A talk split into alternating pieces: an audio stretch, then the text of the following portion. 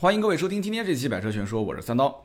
今天这期节目呢，我们聊个最近上市的两款车啊，或者说是两个品牌。其实这两个品牌呢，都是一个家族里面的，大家都知道，就是上汽集团的。那么，荣威 i 六跟名爵的 MGZS。那么很多人都了解，最近一段时间上市的也其实翻来覆去就那么几款车啊。上一期节目我们说过的马自达的昂克赛拉一七款上市，那么剩下来就是今天我们要聊的这两款车啊，也是上市发布会做的比较大的。那么荣威的 MGZS 呢，只是一个预售，那么很多人也看到那个价格了，十一万多哦，很多人就惊呼说怎么敢定这个价格的？十一万多的价格，开什么玩笑啊？十一万多，你这是卖给谁啊？一点零的。发动机啊，配一个双离合卖十一万多，这个价格呢，不知道大家有没有发现啊？其实是和啊有一款车的价格直接吻合的啊。有人讲是什么车？就是卡罗拉的 1.2T 啊。大家仔细去看啊，卡罗拉的 1.2T 的官方报价，CVT 的自动挡啊，十一万九千八，就跟我们今天说的这个名爵 MGZS 的价格是一模一样的。有人讲说这两个车有什么？可以去对比的嘛？你这无非就是巧合嘛？哎，有可能是巧合，但是呢，你要知道现在的就是我们所谓的合资品牌啊，呃，是在跟谁争？有人讲说合资品牌肯定是跟合资品牌争嘛？不一定，还真不一定。现在有很多的车的车主啊，最终被谁吸走了？是被自主品牌的一些 SUV 车型。真的是这样子的，所以你自己去看啊。如果你能去接受买一个 1.2T 的卡罗拉，那那官方就会在想一件事情：你为什么不能接受买一个 1.0T 的 SUV 呢？啊，一个自主品牌的 SUV 呢？这我不是帮他站台啊，今天这期不是广告，我只是从市场角度去分析，对吧？有的人说我能接受买 1.2T 的卡罗拉，那那名爵的人肯定会想，那你为什么不能接受买个 1.0T 的？这个 MGZS 呢，两个价格是一样，甚至可能 ZS 的官方降价比它还大。那这样一个情况下，将来对吧？这个号称叫自动战神版啊，就是这个可能这官方还会有很多的一些套件配置，不用讲的。这车既然敢定这个价格，一定是使劲怼配置上去的。也官方还没有给出非常明确的配置，因为能看到的很多配置，比方说什么这个什么运动套件啦、双拼座椅啦、互联网智能系统、汽车系统，这就是阿里云，就是那个云 OS 嘛。这套系统也是会上来，那就不用讲了，肯定是个大屏幕嘛，对吧？全景天窗，所以在这样的前提条件下，那很多人会说，它肯定是跟什么哈弗 H2S 啊，什么比亚迪元啊，什么什么，甚至合资品牌的一些 SUV 小型的啊去做竞争和对比。那我倒是觉得。有没有可能竞争对比？有百分之百，因为这个车我第一眼看上去感觉像什么？就像吉利家族的那个帝豪 GS 啊。当然了，帝豪 GS 有人讲说这个定价各方面跟它又不一样了，动力总成、配饰啊也都不一样。这是一点五升的，帝豪 GS 呢是一点三 T，对吧？大多数人买的应该都是一点三 T 的啊。那么因此呢，很多人就会在想，说这个车到底是打的什么样的路线，走的什么样的市场的这个这个套路套路啊？我个人这么分析的啊。其实，对于一个啊用一点五升和一点零 T，其实一点零 T 你根本就不用去关注它，你就把它当成是一个一点五升排量的啊这么一个车型去看待的话，你要知道这个车其实真正官方的定价应该就是在八万块钱上下啊，就是七八万八九万块钱。那么这个车不会去定到跟这个一点零 T 的那个十一万多那么高个价格，说还要再往上，不可能，不可能啊！这你放心。还有一件事情就是你要能想到一点，就是这个车是一定得出的。为什么？出了这个车之后，就意味着啊，名爵家族里面的整个的设计语言，包括它的市场定位，开始往九，有人讲九几九零后是吧？错，开始往九五后的方向发展了。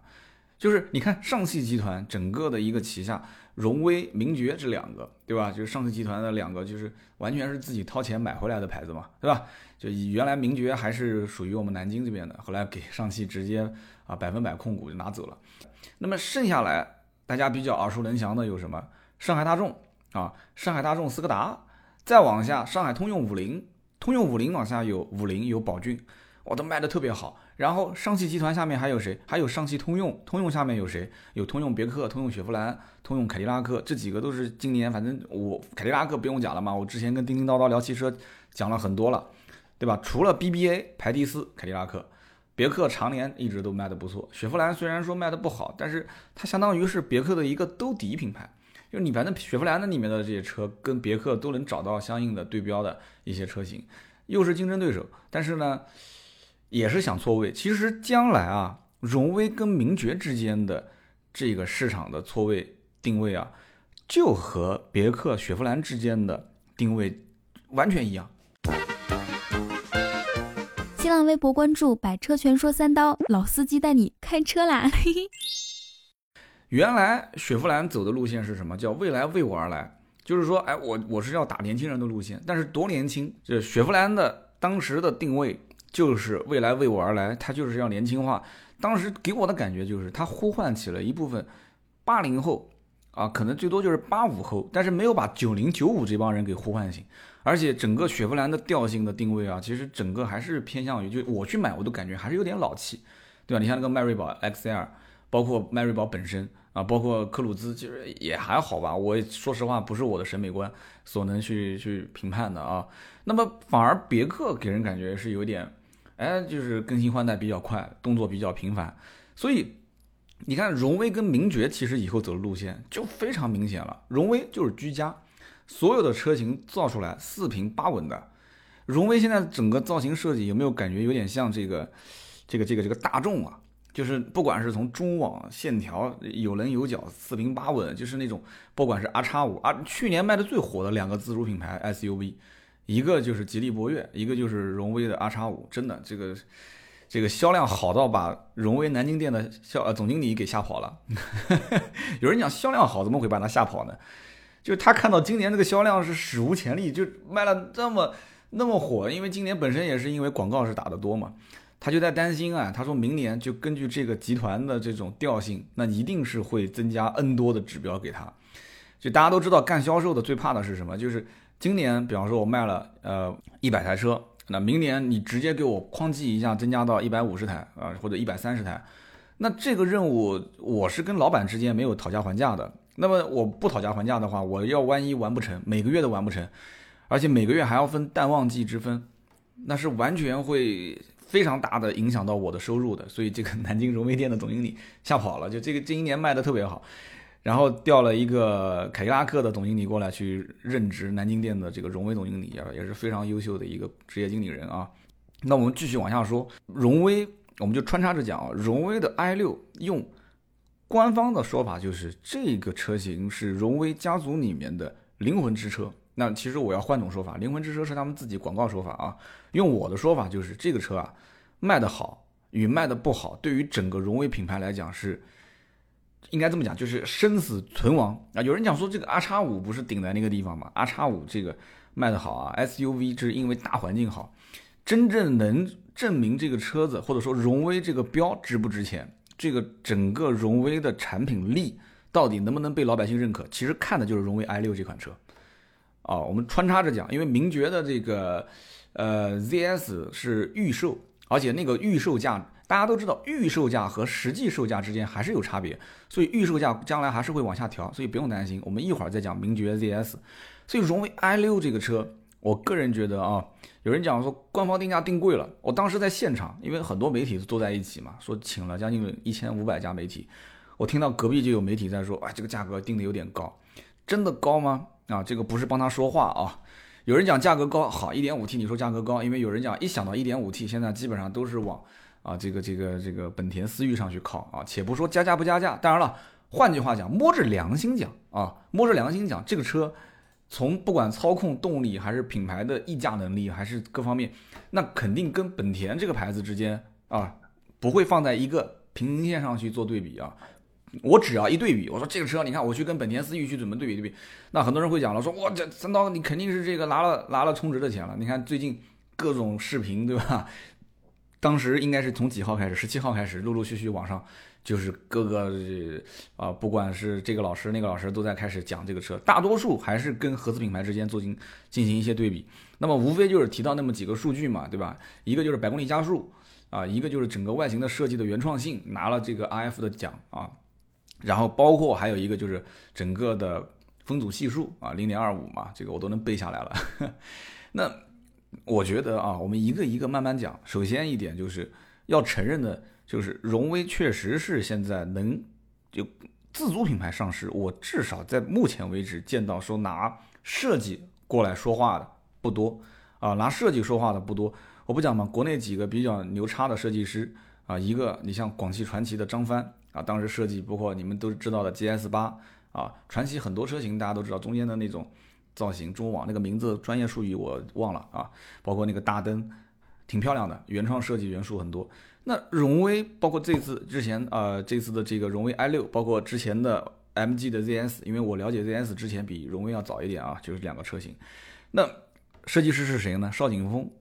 国内目前来讲，邵景峰邵总的这个互动能力比较强，而且邵总，你看我第一次看这个设计总监在现场讲解的时候，我发现这哥们儿如果不做设计师的话，就上那个什么呃金星脱口秀，当然这次正好请的也是金星嘛，荣威 i 六上市，跟金星做个搭档，把这个沈兰给踢了，我觉得问题也不大啊，或者上这个吐槽大会把郑少刚给踢了，当个主持人，他也肯定不会失业，绝对的段子手啊，而且还敢说。你想一个正式场合去跟媒体去讲解的过程中，我绝大多数的情况下，至少百分之九十，我见到的是那种非常严肃的，啊，一板一眼的，把领导的相关的想法传达给所有的媒体就结束了。但是这个这个邵景峰邵总这哥们儿就不一样啊，他会用各种东西会给你去去去去形容和比喻。啊，我的节目里面经常也会有。我举个最简单的例子，他讲这个这个这个这个。分组啊，就是你你在开车的过程当中，对吧？车车是很正经的车，说这个主要是风不正经。的这个段子现在很多媒体都听过了啊。说你把手伸出去之后，三十公里每小时的车速是 A cup 啊，A cup 啊，A cup，这是女士的这个啊胸围。说如果是六十公里每小时，这个手感啊，就是风阻的这个手感就是。啊，C cup，当然了，我是没怎么体会过 C cup 是什么感觉啊。这个不好意思，这一下说到隐私了啊。这样的一个前提呢，大家就哄哄一笑啊，就哈哈一笑。但是其实就感觉到氛围很轻松啊，也听懂了一些东西。其实我相信有很多媒体还是不太 对技术方面东西不了解的啊，也实际去看了这个什么分动测试，对吧？也看到了分动测试很多的一些细节，工程师讲解确实不错啊。那么自主品牌上市，我至少我我不管说。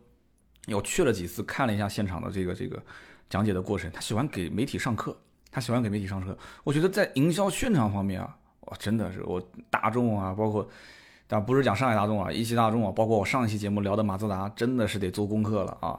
马自达还说媒体这边有一个想自己过来自投罗网的，说我过来参加一下这个发布会，带你就发发一些文稿。他还说哦，我这边位置已经满了。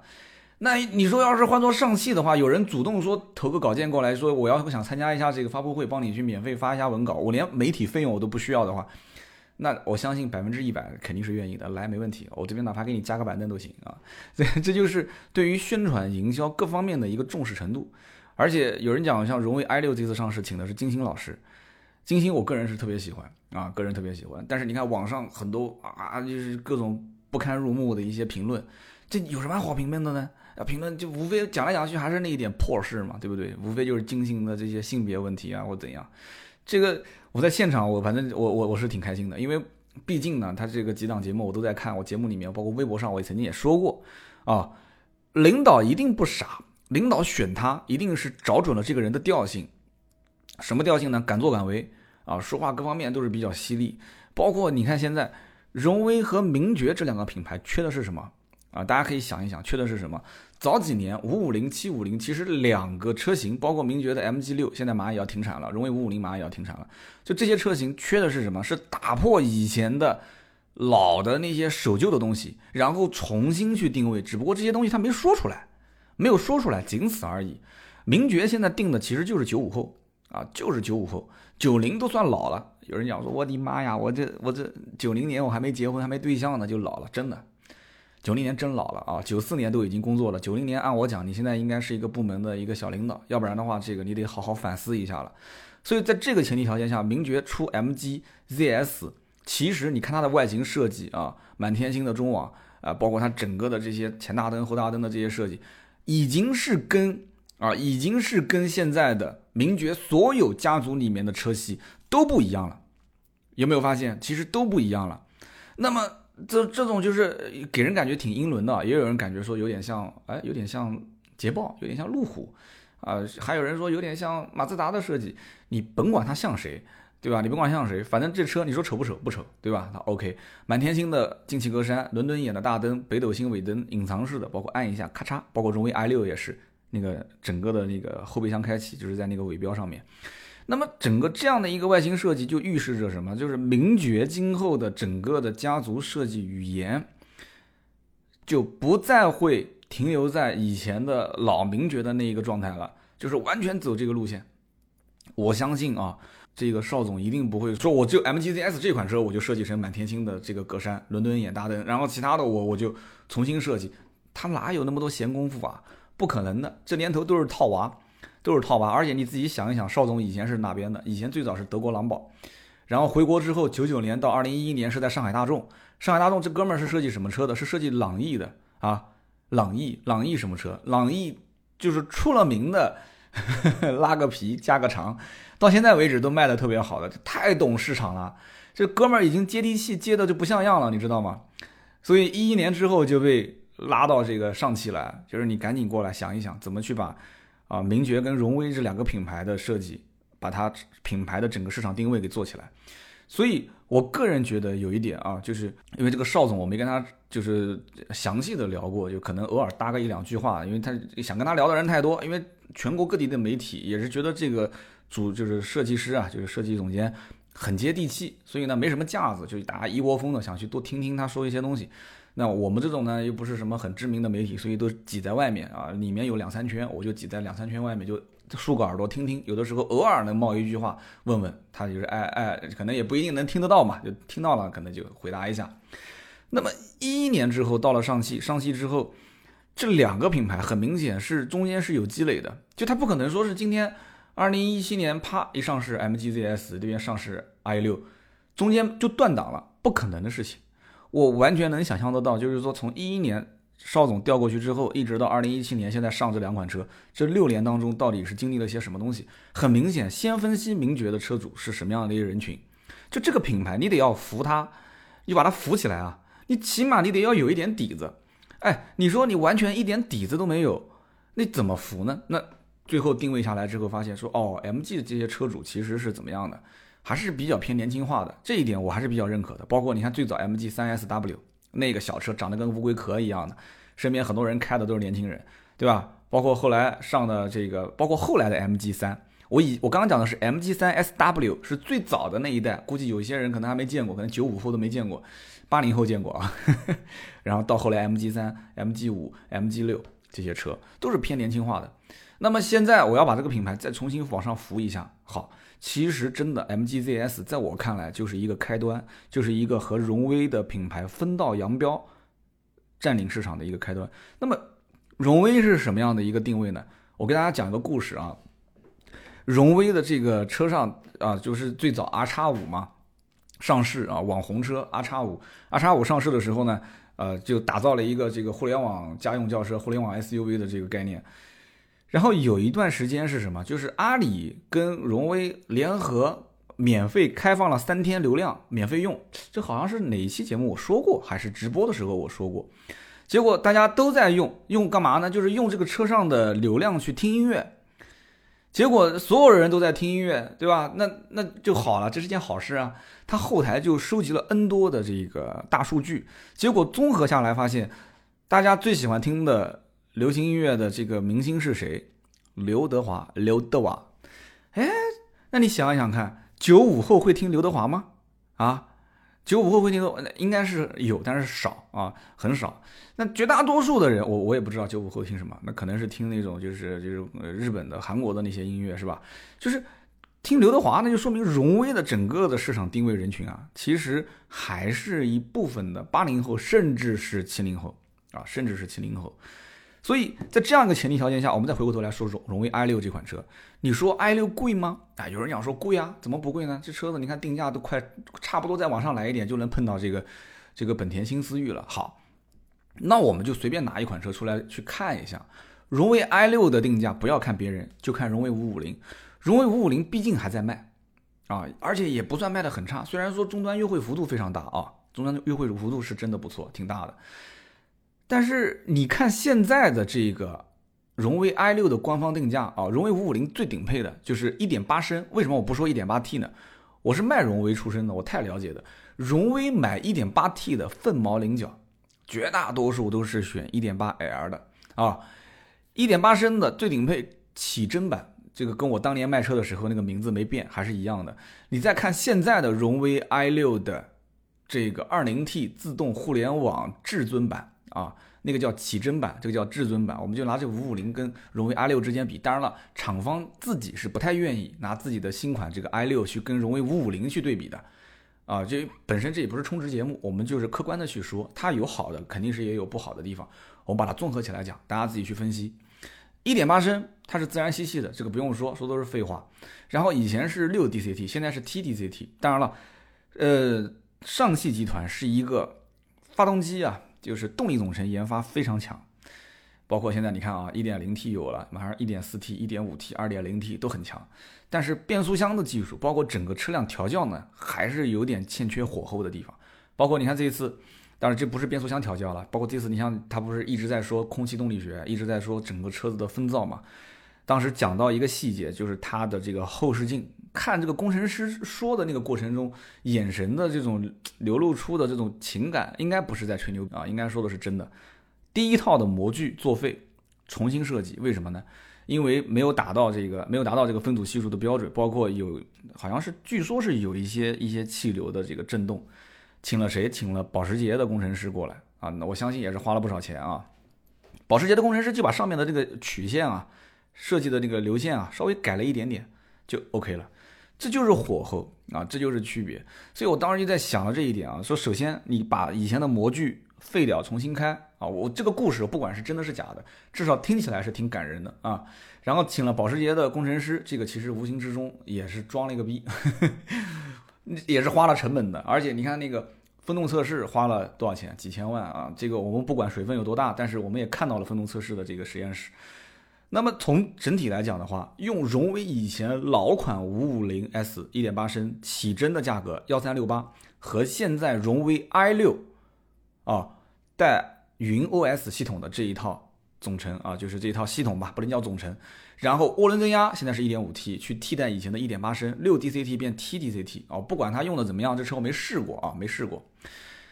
单从单从这方面来讲的话，我们往下一个一点的一点一点推导啊，配置上面来看啊。就是价格没变，配置上面我们就讲增加的，十六寸轮毂变十七寸，然后增加了气囊啊，增加了前部气囊啊，前部头部气囊，后部车部气囊，增加了无钥匙启动、无钥匙进入、自动泊车系统啊，增加了倒车影像，顶配啊，原来顶配都不带的，现在有了，然后包括增加了前排座椅加热，又增加了什么？就是刚讲的那一套。这个云 OS 系统，然后后面多了还有很多 LED 大灯啊，你看就完全就是两个时代的产物了啊。然后呢，自动头灯、转向辅助灯就是一套总成，然后内外啊里面的防后就是后视镜防眩目，自动折叠后视镜啊，感应雨刮，然后后面包括双区恒温空调啊，花粉过滤、空气调节，加了这一套配置，其实跟以前价格没变。那有人讲了，新款车可能现在这个就是优惠幅度没有啊。不用担心啊，我从来没有听说过荣威的车子原价卖的啊，包括卖的那么火的荣威的 R 叉五终端不一样一样优惠吗？一万多块钱，一万多块钱，所以这个车你看荣威五五零现在就是优惠到头也就两万多吧，我没听说过哪边让三四万的，两万多块钱。那么一万多块钱，如果一辆呃应该怎么说？如果一辆 SUV 而且是爆款的 SUV，它都能优惠到。啊，都能优惠到说，呃，一万多块钱的话，那这个轿车的优惠幅度，啊，大家都懂的啊，大家都懂的，我就不用多说了。所以在这样的一个前提条件下，我个人认为啊，我个人认为不用担心，为什么呢？因为本身荣威这个轿车厂家已经明确表态，它是一个支柱车型，那很有可能这个车将来经销商是会大量的压货，压货的过程当中，大家就懂了，对不对？畅销车型自然就会往下降嘛，对不对？今天我们聊到这两个车型啊，一个是荣威的 i 六，一个是名爵的 MG ZS。我可能没有具体的往车上面去说，为什么呢？因为 ZS 本身是一个预售车，预售车型价格可能会变动，配置也没有完全把它公布出来。但是我是觉得啊，从年轻化角度来讲的话，这个车型其实去打市场是有一点点特点的。那么 i 六这个车作为荣威的当家的台柱子车型，我个人分析啊，月销基本上在一万台上下是不会成什么问题的啊。但这个也得是需要经销商这个相关的优惠配合嘛，厂家再给点金融贷款政策。而且再换句话讲，其实荣威的整体的客户的消费能力啊，你要是跟名爵去比起来的话，名爵一般很有可能是啊这个父母。掂量老子掏钱，但是荣威大多数的车主是自己花钱自己买，而且消费能力还不错，有一定的这个社会工作的阅历，就大体上是这样。那么今天我们聊的是荣威 i 六跟名爵的 MG ZS 啊，大体上我还是从市场角度去分析，也给你们去说了一下车型啊，包括车型最后说一句，因为 i 六已经看到了实际的车型，包括相关的配置了，呃，给大家一个小建议啊，因为我当时在现场，我已经把整个车的高配低配都看了。